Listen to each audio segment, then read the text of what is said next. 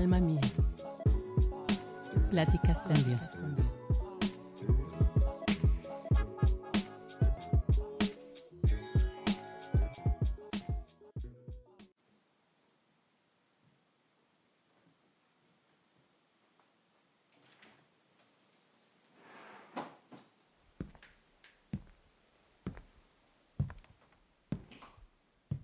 Hey Google, ¿qué significa fe? Según Wikipedia, la fe es la seguridad o confianza en una persona, cosa, deidad, opinión, doctrinas o enseñanzas de una religión y, como tal, se manifiesta por encima de la necesidad de poseer evidencias que demuestren la verdad.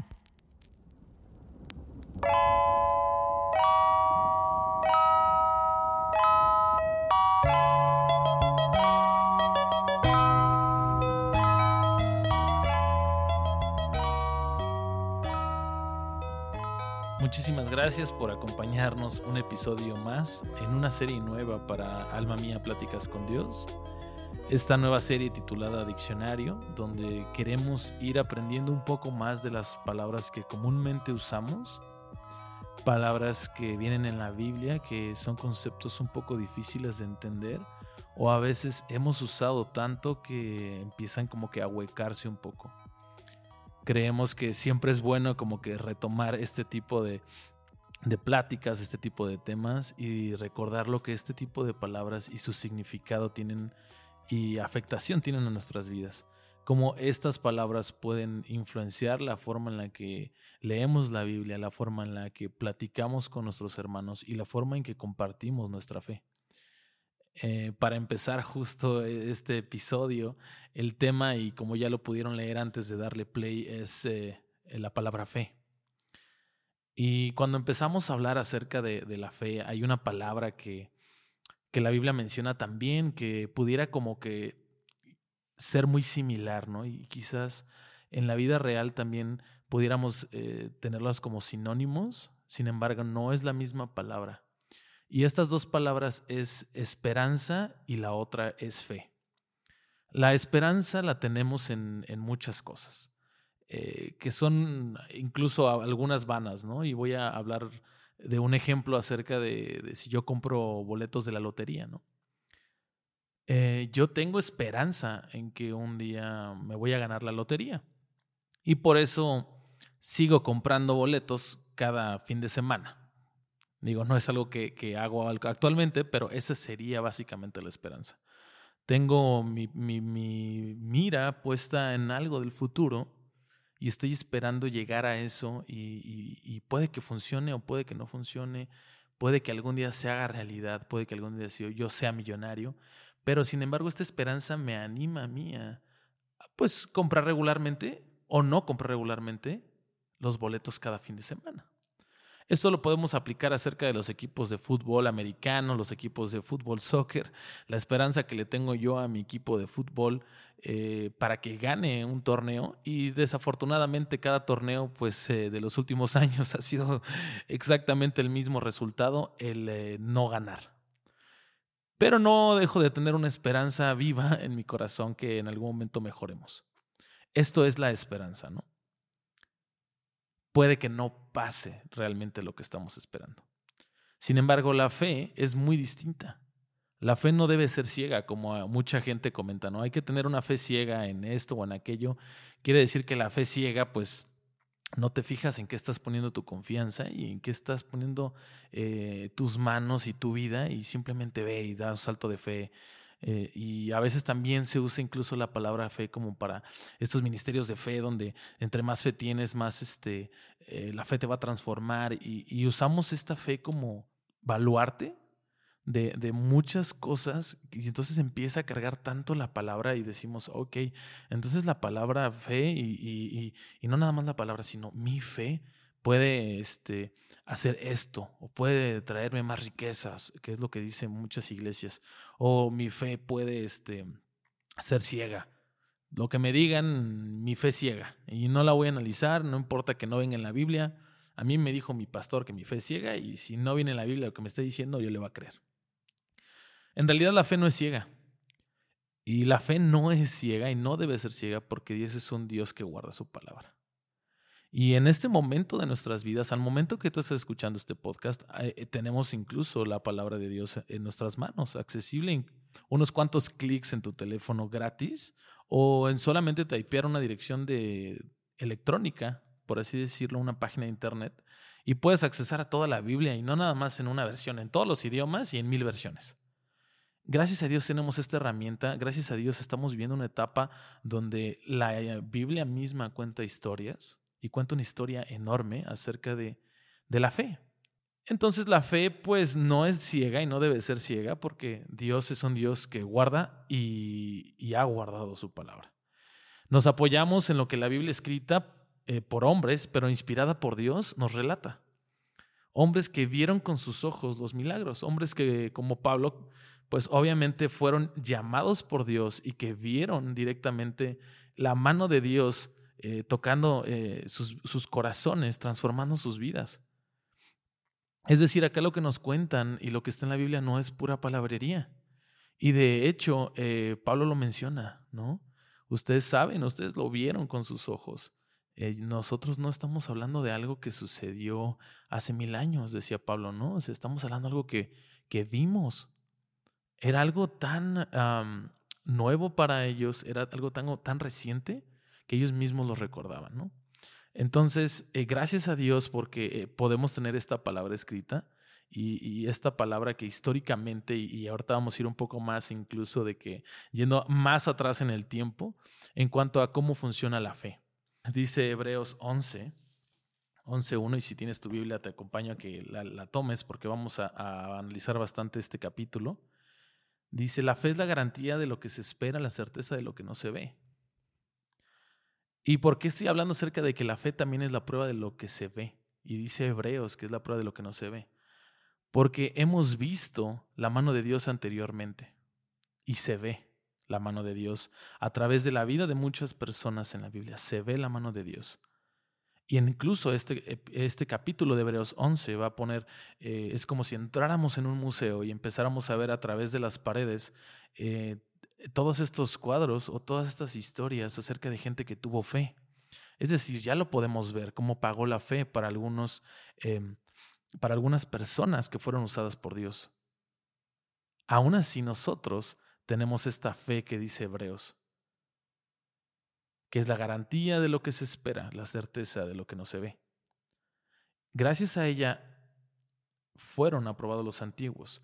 Por la fe entendemos que el universo fue formado por la palabra de Dios, de modo que lo visible no provino de lo que se ve. Y es increíble. Cuando justo empieza Hebreos 11, que es justo nuestro, nuestro tema y nuestro versículo principal acerca del análisis de la fe, por ser un pasaje hermoso. No es el único que menciona la fe, pero este hace buenas relaciones acerca de las historias y nos incita y nos invita a nosotros a tener una fe similar. No me quiero adelantar mucho en el tema, pero en Hebreos 11 empieza justo diciendo, ¿sabes qué? Entendemos que el universo fue formado por la fe antes de que todo esto existiera, antes de que conociéramos el mundo como se conoce, antes de que existiera a Adán y Eva, esto es justo. Ahí está la fe. Por la fe entendemos que el universo fue formado por una palabra de Dios. En esto está tocando la fe. Y entrando en Hebreos 11, vamos a empezar a ver, como lo comenté, entrar en un museo de historias, donde van a ver una lista de personas eh, que algunos llaman el Salón de la Fama de la Fe. Eh, va a salir Abel, va a salir Enoch, va a salir Noé, va a salir Abraham, va a salir Sara. Y en todo esto vamos a ir tocando un poquitito eh, cada, cada cosa que va diciendo importante. No podemos obviamente abarcar cada uno de los relatos. Me encantaría, pero si tienes tu Biblia a la mano, clávate un día y empieza a analizar cada una de las historias, yendo y viniendo de Hebreos, para que puedas tener un, un contexto más claro acerca de lo que este capítulo de la, fe quiere hablar.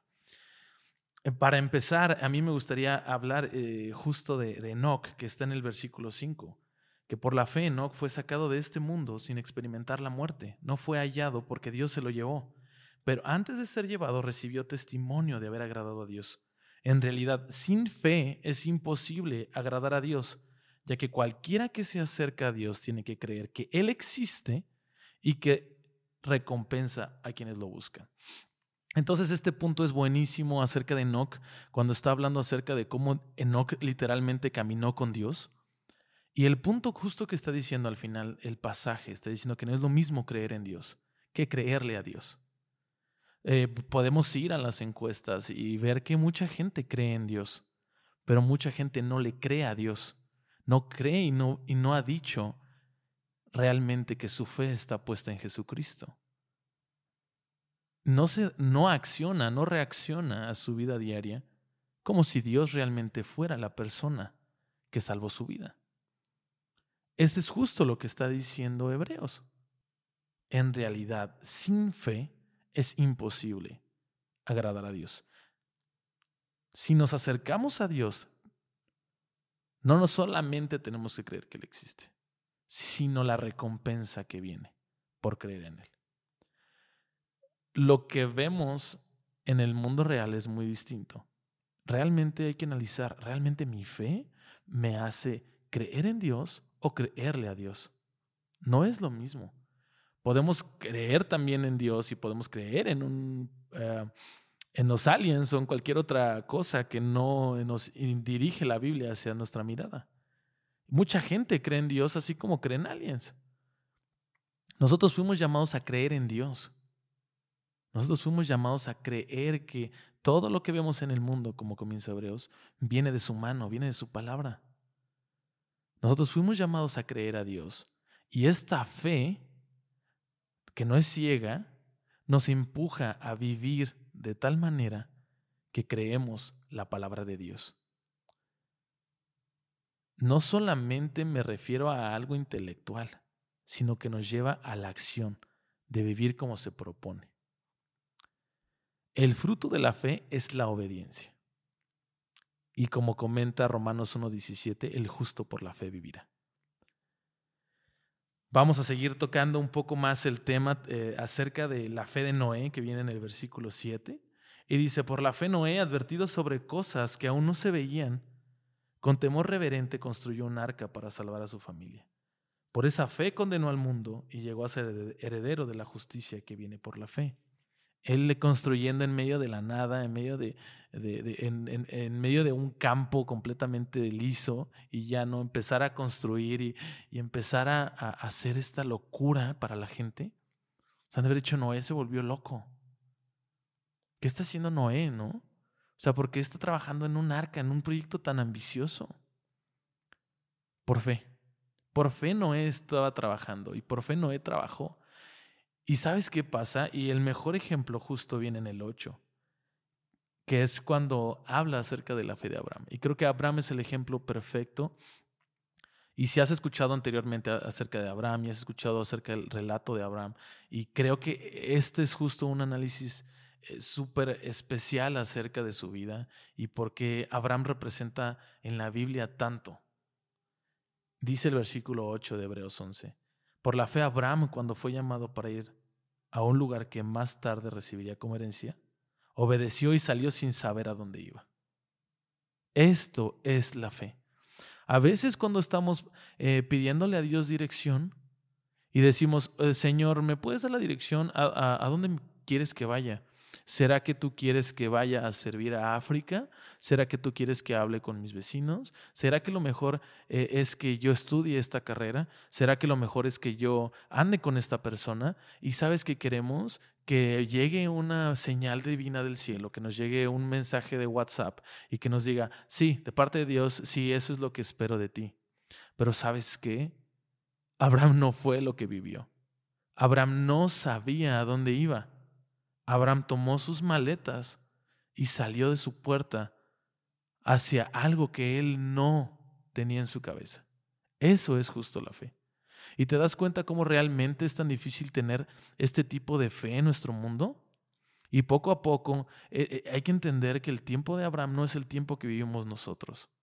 El tiempo de Abraham había guerras, el tiempo de Abraham había eh, este tipo de enemistades entre ellos. Era peligroso andar por ahí, era peligroso andar merodeando de la forma en que lo hizo a, Abraham. de la forma en que lo hizo Noé. Era una locura lo que estaban haciendo, dejando su zona de confort.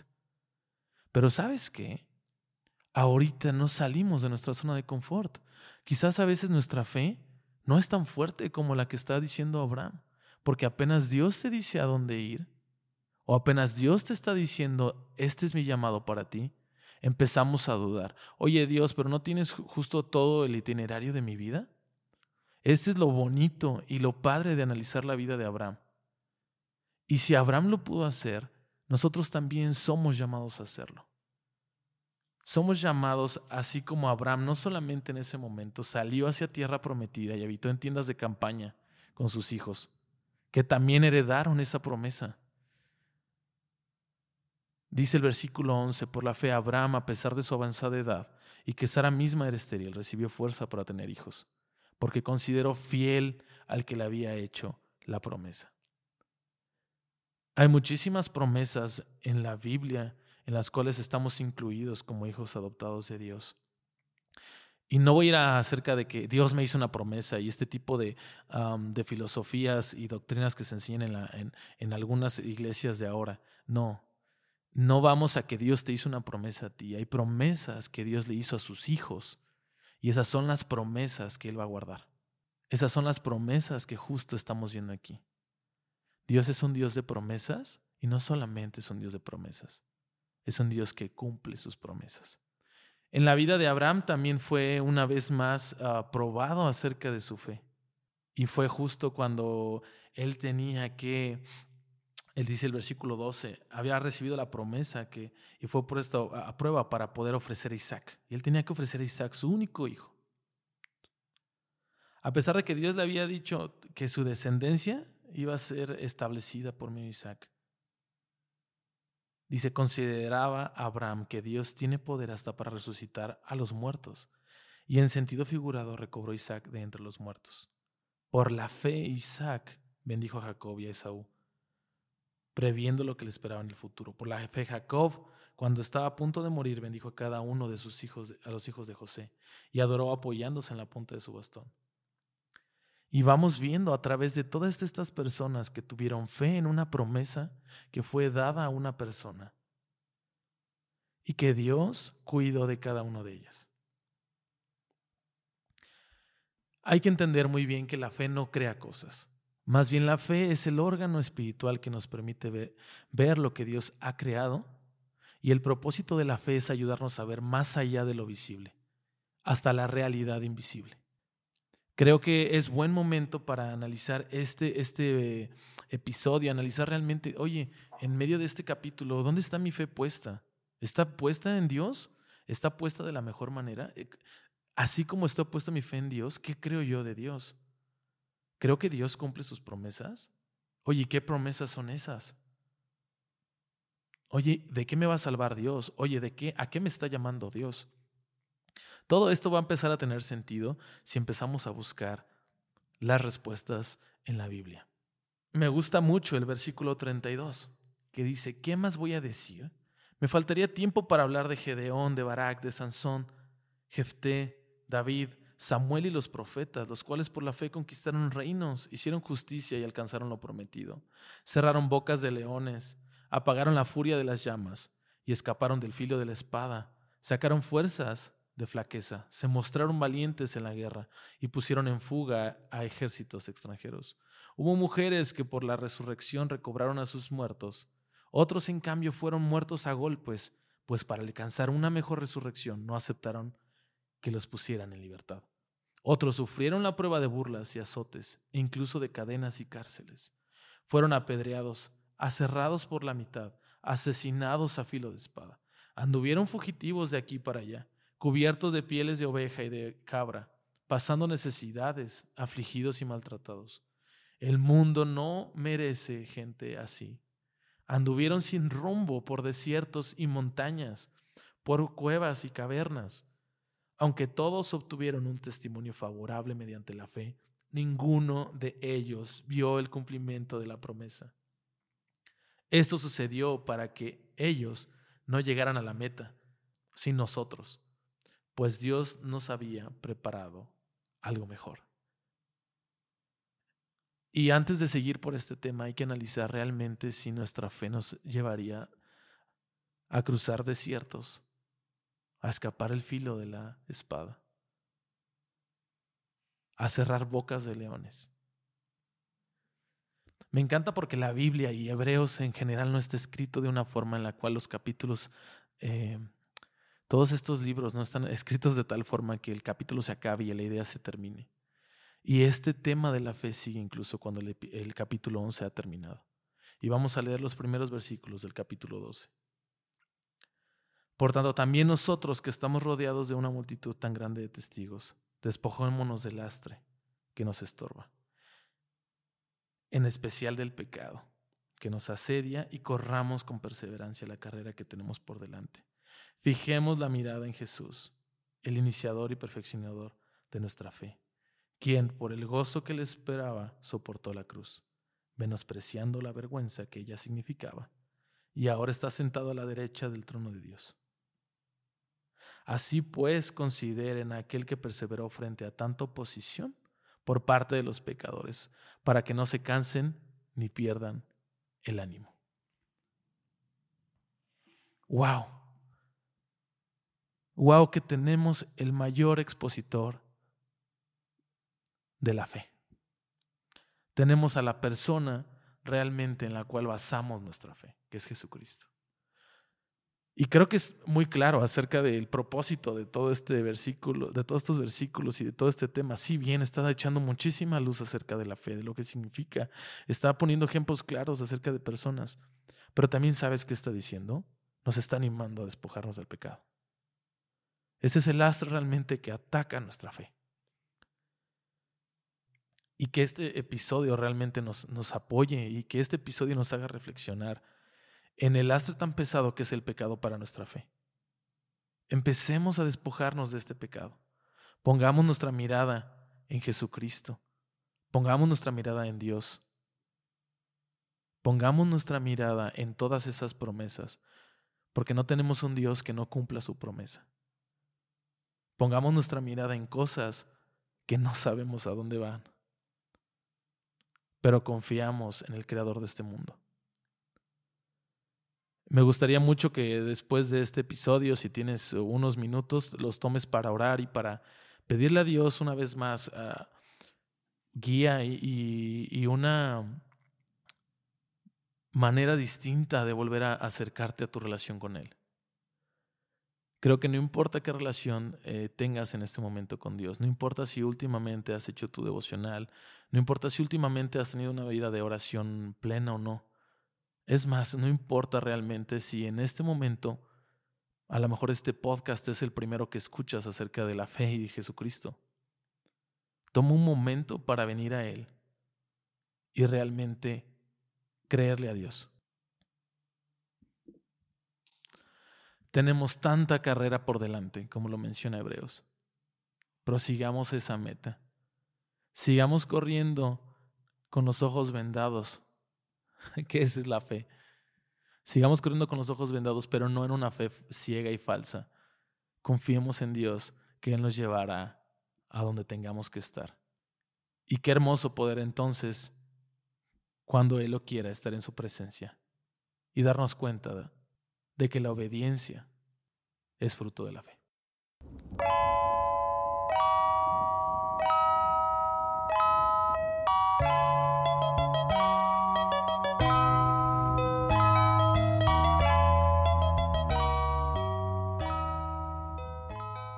Muchísimas gracias por haber escuchado este episodio. En verdad, estamos iniciando una nueva serie y estamos muy emocionados por todo lo que Dios tiene para nuestras vidas, por todo lo que Dios nos quiere enseñar. Eh, gracias por escuchar y también agradecemos a toda la gente que lo comparte. Si tú crees que este mensaje puede ser escuchado por alguien de tu familia, por alguien ah, de tus vecinos, si puede ser escuchado por tus amigos, mándales el link, comparte en cualquier red social y que la palabra de Dios nunca regresa vacía, siempre está en nuestros corazones.